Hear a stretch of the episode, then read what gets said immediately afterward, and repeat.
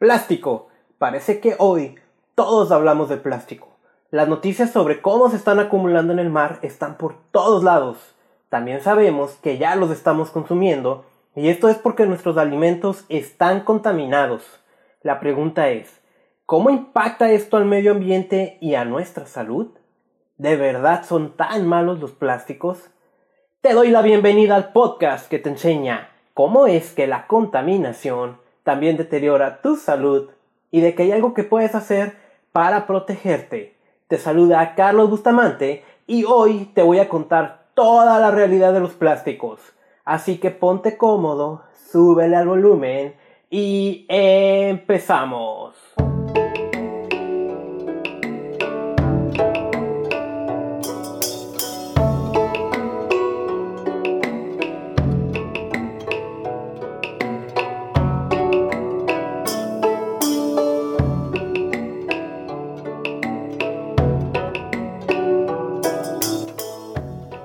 Dado cuenta de que en las últimas semanas ha estado circulando en redes sociales una nota muy preocupante que dice que la Asociación Americana de Química eh, ha encontrado que a través de la dieta de consumo típico de nuestros alimentos estamos consumiendo entre 39.000 a 52.000 partículas de plástico.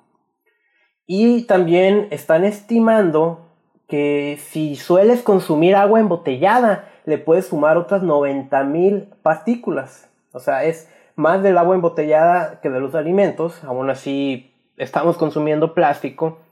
Y además se atrevieron a hacer un cálculo sobre lo que respiramos, en donde le podemos agregar de 74.000 a 121.000 plásticos que estamos inhalando. Es decir, por orden, inhalamos más, después viene el consumo de agua embotellada y después el consumo de alimentos contaminados. Digo, esto por un lado lo que nos viene a decir es aparentemente también en el tema de plásticos que el aire que respiramos es el principal enemigo para nuestra salud, hablando de un aire contaminado, como lo suelo decir una y otra y otra vez, el nuevo asesino silencioso para tu salud. Ahora, esta nota, que qué bueno que se está divulgando mucho, pues no es como que no lo supiéramos, ya lo sabíamos, tenemos años, si no es que décadas que, lo sabemos, y, y lo que ocurre ahora, que creo que es bueno, es que el tema de medio ambiente ya es toda una tendencia, ya es más común que la gente hable de él, mucho más común que, que antes. Yo tengo más de 15 años metido en el área y, antes era muy poco lo que se hablaba de medio ambiente. Y hoy eh, sumado a que el principal medio de comunicación que existe son las redes sociales, las cuales pues de alguna manera nosotros mismos controlamos, se está dando mucho a conocer esto, aunque se utiliza un lenguaje de se acaba de descubrir que ya lo sabíamos, pero qué bueno porque más gente se está dando cuenta de esta problemática. Otro de los estudios que por ahí podemos encontrar es de la Organización de Consumidores de Usuarios, que analizaron 102 alimentos procedentes del mar y el 68% de ellos estaba contaminado de plástico. Entre estos alimentos estaban los mejillones, almejas, chirlas, langosta, gamba, langostinos y el sal, la sal de mar. O sea, todos estos son alimentos que provienen de los océanos. También un macroestudio. Un macroestudio consiste en un montón de estudios, los cuales se juntan, se analizan, pero ya juntos, ya de manera integral, y ven en qué coinciden. O sea, no necesariamente cada uno de estos estudios tenía por objetivo eh, el mismo, pero el macroestudio ya lo ve desde una perspectiva global. En este macroestudio, llevado por la Universidad de Newcastle en Reino Unido, eh, llegaron a una conclusión bastante curiosa. Ellos dicen que por semana el plástico que estamos consumiendo de nuestros alimentos es aproximadamente de 5 gramos. 5 gramos es el equivalente a una tarjeta de crédito. Entonces, ahí ya lo podemos tener un poquito más visual. El plástico que estamos consumiendo de nuestros alimentos nos da al año para tener 52 tarjetas de crédito, el equivalente. Es una cantidad muy grande de plástico y vuelvo a lo mismo, no es como que no lo supiéramos, ya lo sabíamos, eh, estos alimentos que provienen del mar, pues nos está diciendo eso, en el mar está contaminado de plásticos, que es el tema del que vamos a hablar hoy trae un poco de limitante esto de los 52 mil partículas de plásticos provenientes de nuestra dieta. Y es que se hizo el estudio en los Estados Unidos, donde puede haber un tipo de dieta y donde los alimentos pueden, que ahí desconozco, no provenir de alguna fuente nada más, no lo sé.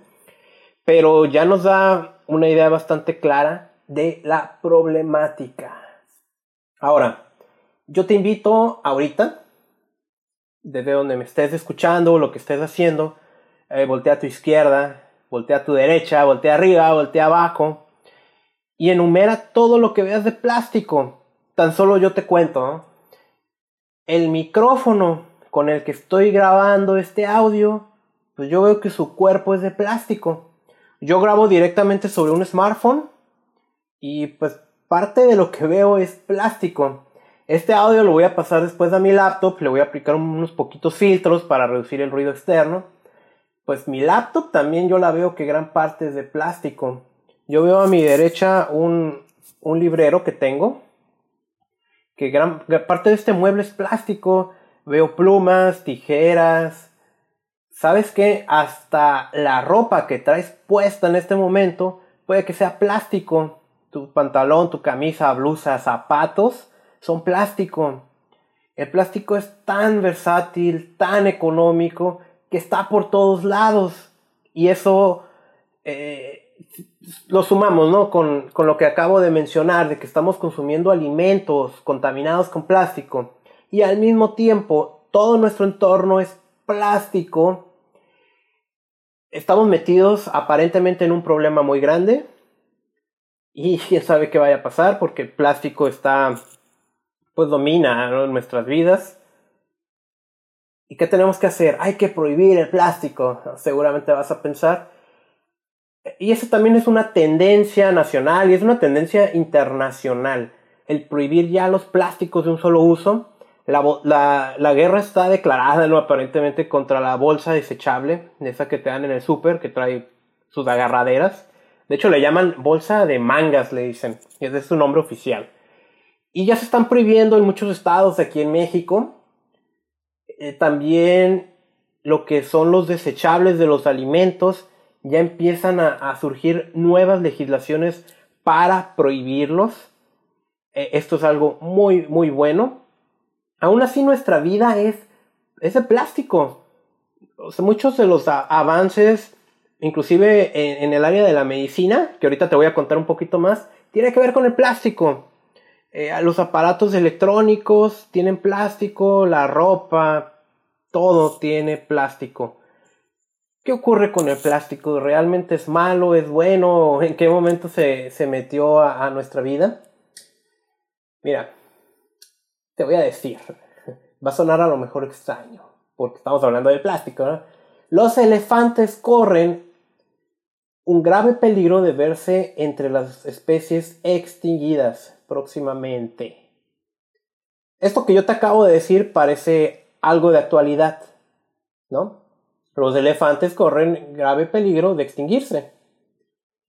Pero ese es el título de un artículo de New York Times en 1867. No, no, no 1967, 1867. Los elefantes corren grave peligro de extinguirse. ¿Y qué tiene que ver esto con el plástico? Espérame tantito, ¿no? Resulta que por aquella época había una demanda muy alta del marfil. Con el marfil se utilizaban, eh, se, fabricaban corchetes, cajas, teclas de piano, peines, eh, varios artículos ah, similares a, de belleza, de joyería y sobre todo bolas de billar. Y en aquella época ya, hace más de 150 años, ya había una preocupación de que se iban a extinguir los elefantes y se iba a acabar la materia prima para fabricar este tipo de artículos. Ahora, no nada más eso, también había una preocupación sobre las tortugas Carey, que a esta lo que hacían es eh, la concha, aprovecharla para fabricar peines y, fabricar otro montón de, artículos de joyería. De hecho, las tortugas Carey a, a fecha de hoy están en grave peligro de extinguirse. ¿Por qué te digo esto? Porque así más o menos vamos empezando con la historia del plástico y cómo llegó con nosotros. Y ya preocupado, ¿no? Por, por esa situación de que la materia prima ya no fuera a estar disponible o se fuera a encarecer. Por allá de 1863, un proveedor de bolas de billar en Nueva York publicó un artículo ofreciendo una recompensa a quien encontrara una alternativa al uso del marfil.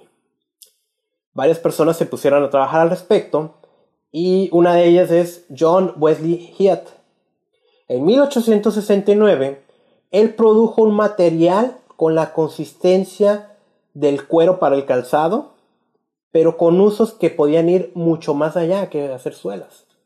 Eh, bueno, obviamente lo que estaba haciendo era buscar eh, un, material em, eh, alternativo para las bolas de billar que ah, no, no le gustó mucho al, al, proveedor, nunca le pagaron la recompensa.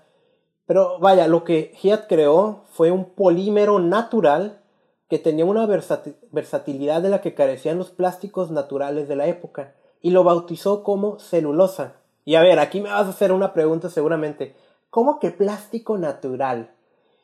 Y aquí hay pocas personas que lo saben, pero sí hay plásticos de origen natural. La imagen que tenemos es que el plástico es un derivado del petróleo. Esos son los plásticos sintéticos, son los que dominan actualmente el mercado. Pero mira, ya te estoy hablando de 1869, plásticos naturales, que ahorita ya estamos regresando a eso. Eh, fabricar plásticos naturales que ofrezcan lo que los sintéticos, pero de una manera amigable con el medio ambiente. Pero vaya, ya en aquella época e, estamos hablando de el surgimiento del plástico en la, en la vida actual. Él, uno de los folletos que, que mandó a hacer como parte de la publicidad para promover la celulosa fue, al igual que el petróleo, llegó en, auxilio de la ballena, el celuloide ha proporcionado al elefante, a la tortuga y al coral un respiro en sus hábitats naturales, y ya no será necesario saquear la tierra en búsqueda de sustancias que son cada vez más escasas. Es decir, que el plástico, cuando empezó a surgir ya en la vida moderna, traía una connotación de proteger el medio ambiente, Ahorita parece que es todo lo contrario. Ahorita parece que el plástico es uno de los grandes enemigos. Y lo acabo de decir, estamos consumiendo plásticos del mar, el mar está contaminado por plásticos, obviamente, y eso también ocasiona problemas a nivel de flora y fauna marina, pero empezó con la intención de proteger la naturaleza, de evitar que estos recursos naturales fueran a escasear por una sobredemanda, como es el caso del elefante. Eh, tuvo éxito la, celulosa. Continuó la investigación de los plásticos. Cada vez hay más plásticos y a la fecha de hoy son muchos tipos de plásticos dependiendo los aditivos que se le agregan. Y es como llega la baquelita, el primer plástico sintético. Esta baquelita y otros plásticos sintéticos tuvieron mucho éxito en la Segunda Guerra Mundial. Estamos hablando de un producto económico, durable, muy resistente. Pues, evidentemente se iba a aprovechar, bueno, tristemente, ¿no? En, este evento bélico y pues la verdad es que las guerras muchísimas veces han traído los adelantos científicos y tecnológicos que hoy disfrutamos y así pasó con el plástico. Concluye la guerra y algo se tenía que hacer. Ya había toda una industria eh, muy formada y lo que hacen es, pues vamos empezando a fabricar ya de manera masiva productos de consumo cotidiano. El plástico ofrece en su versatilidad prácticamente cualquier forma y cualquier textura. voy a ponerte de ejemplo las telas. O sea, tú no necesitas telas de seda o, cualquier otro lujo así carísimo para tener ese efecto. Puedes tener telas de plástico que, que, que se asemejen. Igual, antes, allá a finales de los 1800, principios de 1900, los peines de marfil, esos que ya estoy mencionando mucho, que eran un lujo, pues ahora cualquier persona lo podía tener con un peine de plástico. Y es así como el plástico empieza a llegar primero, eh, siendo una alternativa a los artículos de lujo, pero que ahora cualquier persona podía utilizar. Y poco a poco se fue metiendo a otras áreas. Y una de esas áreas es la medicina. La medicina y la industria del plástico van de la mano. Y aunque en Estados Unidos la medicina es relativamente un mercado pequeñito, eh, más o menos es el 10% del, total de ventas, el 33% son envoltorios y envases, el 20% son productos de consumo y el 17% de la construcción. Pero vaya, no sé, imagínate eh, un consultorio médico o un hospital. El cuerpo de la jeringa para hacerte inyecciones, pues es plástico. Eh, un niño recién nacido que tiene problemas, lo meten a una incubadora que es plástico y a lo mejor lo conectan a unos tubitos para estarlo alimentando, estarle inyectando suero y eso es plástico. Y ese plástico ha permitido el avance en las áreas de la medicina. Uno de los plásticos que más se ha utilizado en, estas áreas es el PVC. Si tú ahorita te metes a Google a buscar sobre PVC y medio ambiente, te vas a dar cuenta que los ambientalistas odian o odiamos al PVC porque es uno de los plásticos más destructores para el planeta. Pero también es el de los que más se ha utilizado en el área de la medicina. Un día, allá por 1969 más o menos, eh, uno de los fabricantes se le ocurrió agregarle un aditivo que se llama DEHP. Este DEHP se llama dietil exil ftalato. Esta palabra ftalato es, es esencial ¿no? para entender un poco de los problemas de los plásticos y nuestra salud. Lo que hacía el aditivo es que el PVC lo hacía más moldeable. Y a través de hacerlo más moldeable es donde surgen estas mangueras, eh, una disculpa si no estoy usando el término adecuado. Y todos estos instrumentos médicos. Entonces, em, aquí surge un problema. Para fabricar PVC, una de las materias primas es un gas que se llama cloruro de vinilo, que es carcinógeno. De hecho, un fabricante en 1974 tuvo problemas porque surge a la luz que entre sus obreros estaban empezando a surgir cáncer, eh, aquellos que estaban fabricando PVC. Y lo que es peor, el fabricante ya sabía los daños que ocasionaba, pero no decía nada hasta pues que se hizo eh, esto de se supo pues de manera masiva.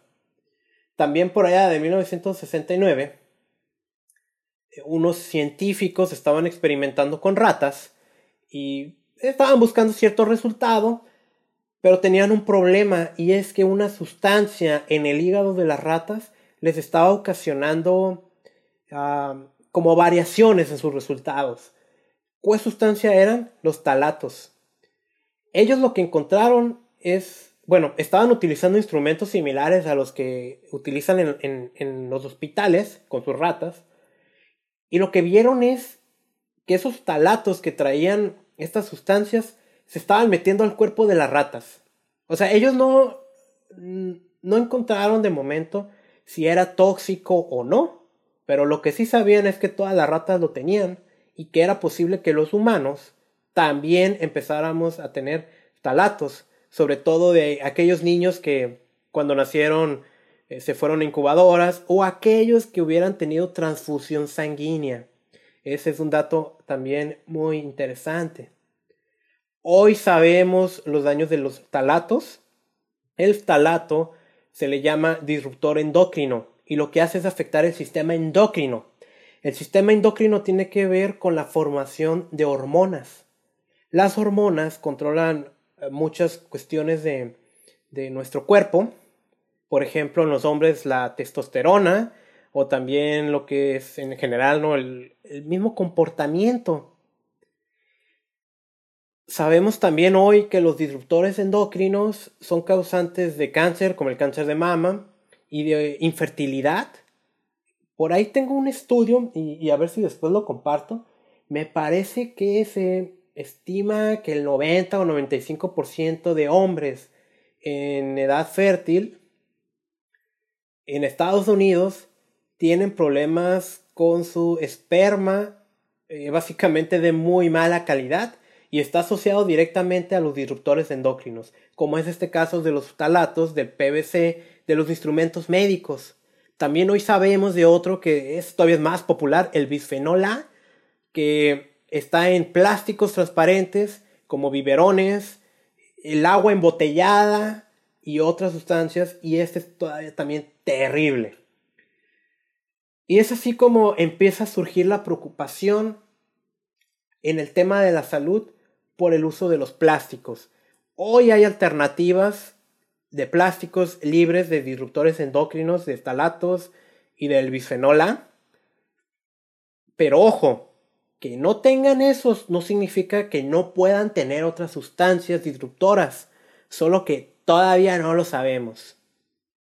Entonces, eh, haciendo un repaso rápido, pues te he hablado un poquito de cómo surge esto del plástico en, en nuestra vida, cómo empieza a venderse como una alternativa para ser amigable con la naturaleza, para no estar acabando con fauna como los elefantes, porque ahora hay un material nuevo que tiene mucha versatilidad y mucha textura, que ya no es necesario estar matando a los elefantes para obtener marfil.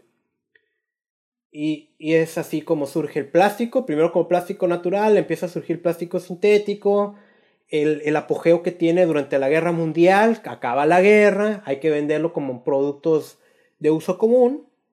Y en el campo de la medicina es donde empieza a surgir la preocupación de los daños a la salud. Así la vida moderna ha, ha llevado, ha salido adelante con los usos de plástico. Si tú vas ahorita a una fiesta, por ejemplo, al aire libre van a poner una mesa y unas sillas de plástico. Esa silla de plástico llamada monoblock es todo un adelanto impresionante de la ingeniería porque es barata, de hecho está en todo el mundo, es súper ligera y súper resistente. Pero vemos también que surgen preocupaciones ambientales y una de esas que empieza a hacerse mucho ruido fue en 1997. Una persona, el capitán Charles Moore, él participaba mucho en, carreras de velero y estaba haciendo un viaje de las islas de Hawái a, San Francisco. Y en uno de esos viajes, él decide irse por una ruta distinta a la que tenía trazada. Él se va justo a lo que le llaman el vórtice del Pacífico, que es un área ah, que no le interesa mucho a, a, los marineros, a los barcos, no hay muchos peces ahí. Eh, eh, eh, ahí pegan muchas corrientes de, del mar y se forma como un remolino. Cuando él llegó ahí se quedó impresionado porque empezó a ver plástico por todos lados ahí flotando en el mar. Y de muchos tipos de plásticos, de, todo lo que te puedas imaginar. Era como un caldo de verduras, pero en vez de verduras, plástico. Él preocupado se lleva la noticia de los Estados Unidos y ahí es cuando se descubre los parches de plásticos en los océanos o las islas de basura, que también le llaman.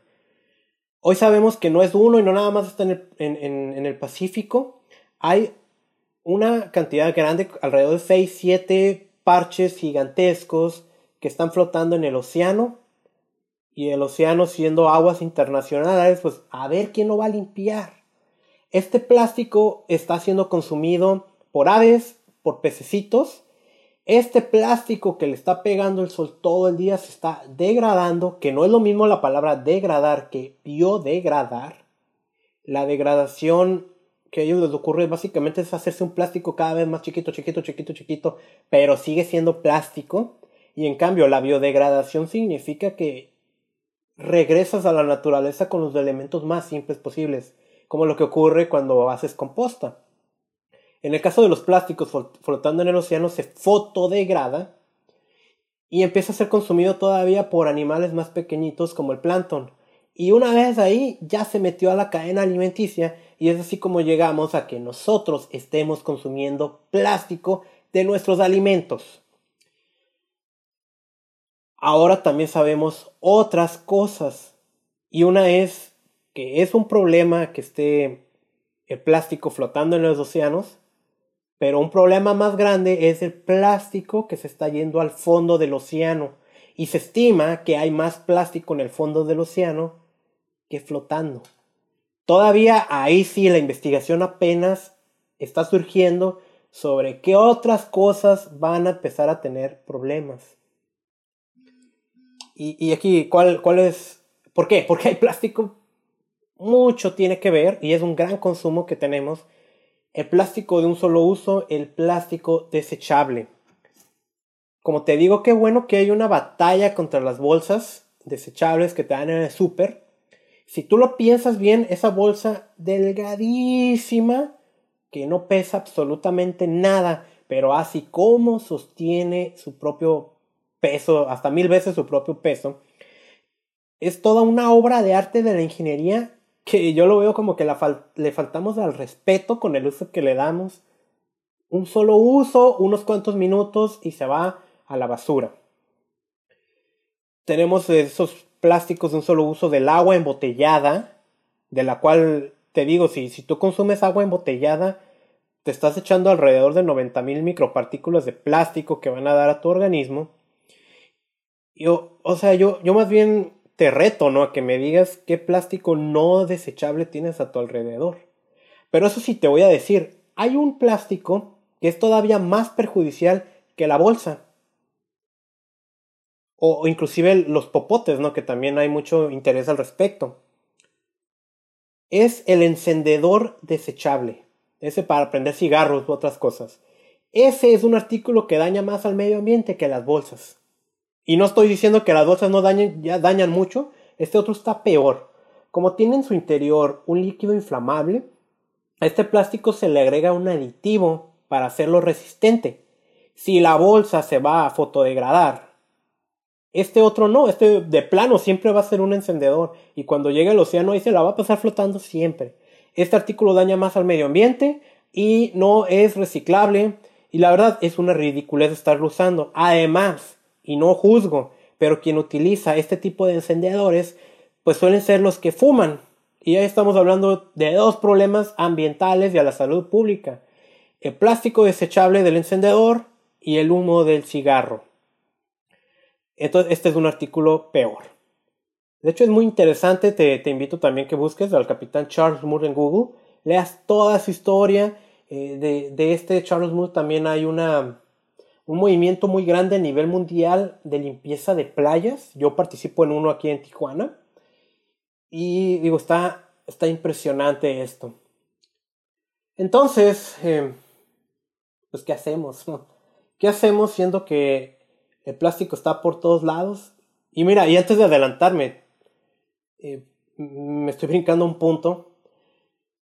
Otro de los descubrimientos que se ha hecho con el plástico cuando ya está en los océanos particularmente el polietileno y el polipropileno.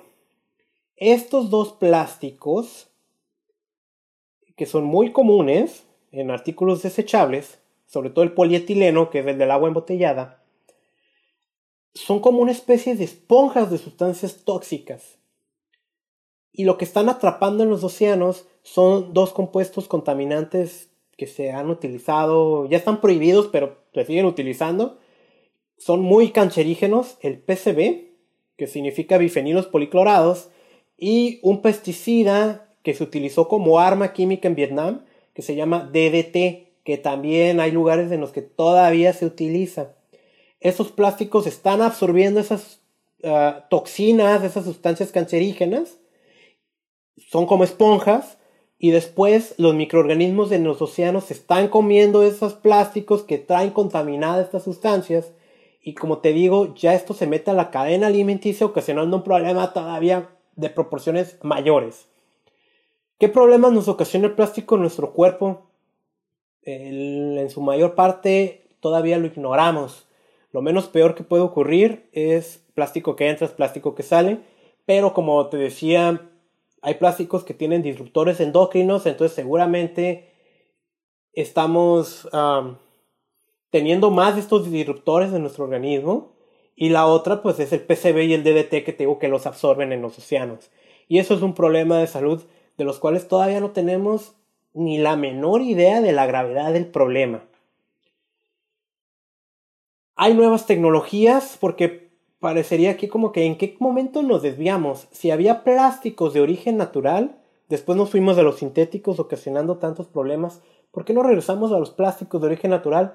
Sí, sí lo hay y ahorita está surgiendo la industria de los bioplásticos en, los que está la promesa de hacer plásticos biodegradables, que los hay, pero ojo, cuando a ti te den una bolsa desechable que traiga la leyenda Oxo biodegradable, eso no significa nada. no, no, no es nada. La Oxo biodegradable es un aditivo que lo que hace es que la bolsa se degrade más rápido. Acuérdate, no es lo mismo degradar que biodegradar. Biodegradar es lo que tenemos que hacer. Pero bueno, ya hay industrias que están ofreciendo plásticos biodegradables, aunque algunos se ha encontrado que es un timo, que no, no es real, pero sí es posible los plásticos biodegradables. Son plásticos cuya principal materia prima no es el petróleo, es eh, plantas como la soya, por ejemplo. Sé que también ahí entra después una controversia sobre utilizar plantas que se pudieran destinar a alimentación y lo estamos destinando a plásticos, pero bueno, eso es otro rollo, ¿no? Ahí eh, se están, ya se está llevando a cabo esto, esta promesa de, de un plástico realmente biodegradable, además de que estos bioplásticos emiten menos contaminantes a la atmósfera, menos CO2, un plástico normal, un sintético, anda emitiendo entre 3 a 9 kilogramos de CO2 por cada kilo de plástico fabricado y en cambio un bioplástico anda menos de 1.5 kilos de CO2 por cada kilo de plástico fabricado. Eh, van a surgir muchas cosas en, en los próximos años. Cada vez estamos exigiendo más que se pare esta situación. El plástico, cuando se mete a la electrónica, ahí deja también al descubierto otra situación que, que quiero comentar, ¿no? Porque la verdad esta sí me da como un poquito de coraje. Para yo grabar este podcast, el, diálogo como tal no lo escribo, sino que hago una lista, un, unos bullets. Y esto es para no salirme del guion, yo viviendo los bullets y estoy hablando como lo hago ahorita. Y esto yo lo hago en una app que se llama Evernote o en otra que se llama OneNote. Me encantan esas dos para tomar notas. Y lo que yo hacía es que en mi tableta ah, tomaba las notas y ya empezaba a grabar. Te digo, este podcast lo grabo en un smartphone. Y tenía mi tablet enfrente leyendo. Esta tablet, su cuerpo es de plástico también.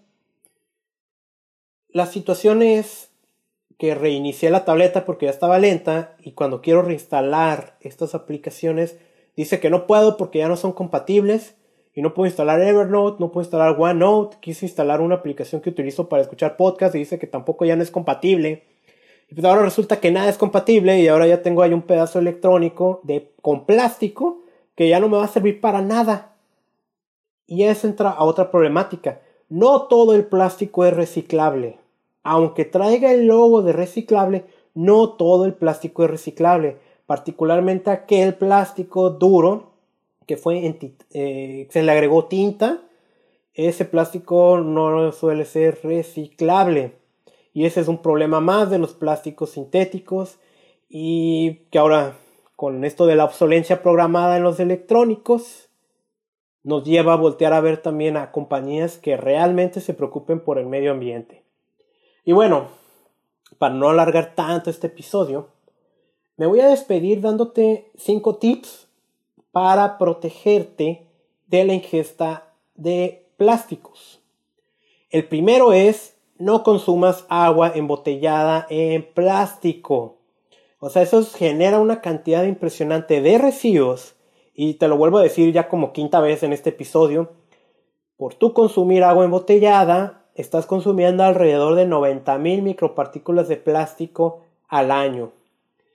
Con daños a la salud que todavía ignoramos un poco, pero aparte, esas botellas que venden, desechables, eh, normalmente sí traen disruptores endocrinos, de los que también ya te hablé en este episodio. Y en ese sentido es donde viene el punto número 2. Si vas a utilizar recipientes de plástico, que la idea sería que utilizaras a lo mejor de otro material, pero si vas a utilizar de plástico, que diga explícitamente que están libres de estalatos y de BPA o BPA free en inglés. Es esencial que estén libres de estos disruptores endocrinos, pero también te lo decía, que no tenga estos no significa que no pueda tener otros, todavía no se han descubierto, pero al menos los recipientes de plástico que utilizas que estén libres de disruptores endocrinos, sobre todo si con eso vas a alimentar a niños chiquitos o a tu bebé. A veces el comprar a lo mejor un biberón o un chipón de baja calidad porque está barato va a ocasionar graves problemas en un futuro. No metas plásticos al microondas, aunque el plástico diga que es seguro para utilizarse en este aparato, porque sí sabemos que con el calor las sustancias del micro del plástico se transminan a los alimentos. El 4. Cuando tú ves el plástico, tú sabes que hay varios números, va del 1 al 7. ¿Sí? Eso viene en la parte de abajo. Hasta ahorita lo que sabemos es que el plástico más seguro para guardar alimentos es el número 5. Y el número 6, ese lo tienes que evitar a toda costa. Ese es el, poliestireno, el, el, o Unicel, ¿no? Es el en el que te suelen dar tus alimentos calientes. Es un termoplástico. Y el último uso que deberíamos de darle a este recipiente es precisamente conservar alimentos calientes. Es el que más tóxicos tiene y con el calor lo suelta. Si tú vas y te compras un café, seguramente te lo van a dar en un recipiente de este tipo de plástico. O por ejemplo la famosa comida china, que antes te lo daban en cajas de cartón, ahora te los dan en plástico número 6. Y ese es el uso más peligroso que le puedes dar. Conservar alimentos calientes. Ahora, el, esto es también un problema un poco cultural tal vez. Que la gente dice yo toda la vida he guardado alimentos calientes en este tipo de recipientes y no me ha pasado nada. Pero eso no significa que no te pueda pasar. Me voy a regresar al caso de del PVC en los hospitales. Niños que nacieron en una incubadora y los conectaron en mangueras y otros instrumentos médicos de plástico, 20, 30 años después están presentando problemas de infertilidad y desarrollo de tumores y parece que tiene que ver por la exposición temprana que tuvieron a las sustancias tóxicas de ese plástico. Muchas veces las enfermedades no van a surgir de un día para otro, y precisamente al no surgir de un día para otro, es que les perdemos respeto y pensamos, a mí no me va a pasar. Y sí te puede pasar, ojalá no, pero puede ser. Y el número 5. Dile no a los plásticos de un solo uso. Las bolsas, el, el encendedor. Sí, también tenemos el caso de los popotes. Y ojo, eh, hay ahorita también una tendencia a vender productos ecológicos o productos amigables con el medio ambiente. Y te quiero contar una experiencia, porque no necesariamente que tú compres esos productos significa que vas a ayudar al medio ambiente. Hace exactamente un año yo estaba en una expo de comida vegana. No soy vegano, pero me atrae un poco ahí la uno o dos días de la semana hacerlo. Y estaban vendiendo artículos amigables con el medio ambiente. Yo ya ocupaba renovar mi cepillo dental y fui a aprovechar a buscar uno de bambú con cerdas de no sé qué, que no son plástico. Lo compré y ahí mismo estaban vendiendo popotes de acero inoxidable. Y yo dije, ah, pues qué buena onda, es una oportunidad para ya traer mi popote y mostrarle a los demás que, que sí me interesan las tortugas. y, es que parece que es el estandarte, ¿no? el popote. Lo compré. Pregúntame cuántas veces lo he utilizado en todo el año. Ni una sola vez, y no porque esté utilizando plástico eh, popote desechable. Es sencillamente porque no lo necesitaba. Lo compré por simple moda, lo compré por consumista y eso también daña al medio ambiente, porque el acero proviene de algún lado y de una industria que también contamina mucho. Que después te voy a hablar de eso. Entonces, ojo, cuando tú vayas a adquirir un producto para intercambiar por uno desechable, que si lo utilices. Si no lo necesitas, no lo compres. Y es así como hemos llegado al final de este episodio. De verdad espero que te haya gustado, que haya creado conciencia y más importante, compromiso contigo. El plástico te rodea por todos lados. De repente no lo vas a poder evitar en un primer instante. Los plásticos desechables es un poquito más fácil. Cada vez hay más legislación prohibiéndolos. Yo no creo que todo el plástico sea dañino para el planeta. El plástico es un material para durar, pero es precisamente esa durabilidad que nos mete en problemas ambientales. Pero si es un plástico, que yo por ejemplo el micrófono que utilizo yo espero que me vaya a durar muchos años y es plástico. Y, esa durabilidad al mismo tiempo puede reducir los impactos ambientales pero hay que combatir ya a los plásticos desechables, ir minimizando su uso. Y bueno, yo te invito a que me sigas en contaminacionysalud.com. También estoy en redes sociales, Facebook, Instagram, con el nombre de usuario arroba contaminación y salud. Eh, suscríbete desde donde me estés escuchando, en tu aplicación favorita de podcast. Estoy en Spotify, Google Podcast, iBox. Este audio también lo subo a YouTube, Estoy en muchas otras aplicaciones.